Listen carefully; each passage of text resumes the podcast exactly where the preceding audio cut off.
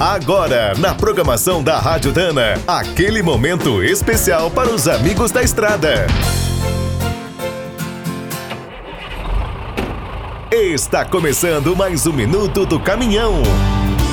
Fique por dentro das últimas notícias, histórias, dicas de manutenção e novas tecnologias. Quando os primeiros caminhões começaram a rodar pelo Brasil, os freios eram quase um enfeite, principalmente nas serras. Todo caminhoneiro veterano tinha uma história para contar. O sistema avarão era terrível e os primeiros hidráulicos também davam sustos. Os brutos só começaram a parar de verdade quando ganharam a mesma tecnologia que tinha revolucionado os trens, os freios a ar.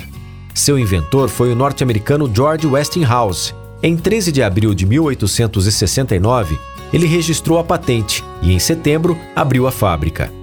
Em 1903, também nos Estados Unidos, Thomas Tincher surpreendeu ao lançar o primeiro automóvel do mundo com freios pneumáticos. Dois anos depois, Westinghouse ganhou um concorrente de peso na Europa, era o engenheiro alemão George Knorr.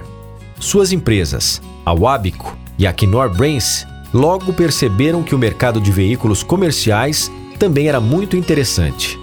Em 1924, a Wabico fez sua estreia nos ônibus da International. A Knorr passou a equipar os caminhões da Daimler no ano seguinte. No Brasil, o primeiro bruto nacional com freios a ar foi o Fenemé Isota Fraschini D7300, fabricado no Rio de Janeiro em 1949. Quer saber mais sobre o mundo dos pesados? Visite minutodocaminhão.com.br. Aqui todo dia tem novidade para você.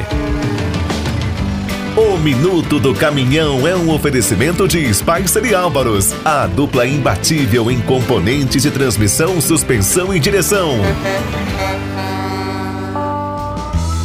Quem é do trecho já sabe. Para ficar bem informado, a Rádio Dana é sempre a melhor sintonia.